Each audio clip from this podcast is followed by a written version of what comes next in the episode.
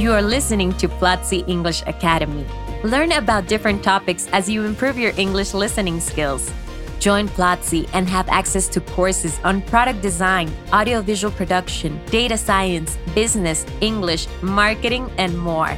Enjoy this week's episode. Welcome to this week's episode of Speak English, a podcast from Platzi English Academy. I'm Gina Pedraza, English content expert at Platzi, and I will be your host. In this episode, we will uncover several interesting facts about lies and why we tell them. Let's start by defining what is a lie. A lie can be defined as a false statement made with deliberate intent to deceive.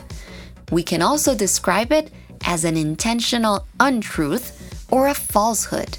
Now that we know what it means, let's go on with our first fact. Did you know that people are more likely to lie when writing an email than when writing with pen and paper? I bet you had no idea. Well, according to a study by the University of Massachusetts, people lie more on emails than in text or handwritten messages. Apparently, we feel less pressure to worry about our gestures and body language, which makes the lie feel less personal and easier to tell. Ready for another surprising fact? Here we go. Did you know that children develop the ability to lie soon after they learn to walk? That's right.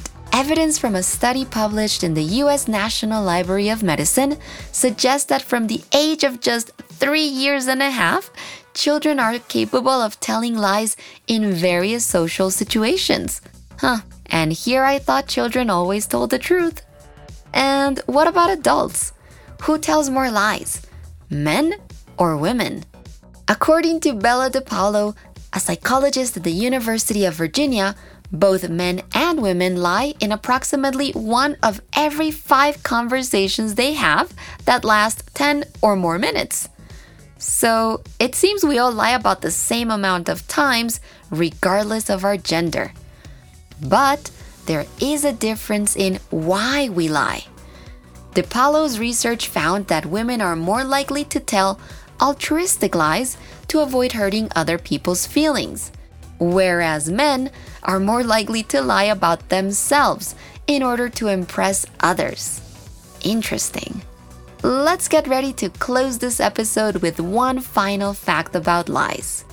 A 2008 experiment by psychologists from Dalhousie University in Canada suggests that people who are trying to lie about their emotions blink at a different rate. Get a hold of this. People who hide their emotions by masking them with other emotions tend to blink faster, while those who hide their emotions by neutralizing them blink slower. Isn't that intriguing? Well, what did you think of this episode? How many of these facts did you already know? Come on, be honest. No need to lie. well, that's all for today. Thank you for listening to this episode of Speak English. Remember to go to platzi.com slash live to take a free class. Till next time. This was Platzi English Academy. Thanks for listening. Share this podcast if you liked it and let us know which topics you would like for us to discuss in future episodes by going on Twitter and using the hashtag Platzi English.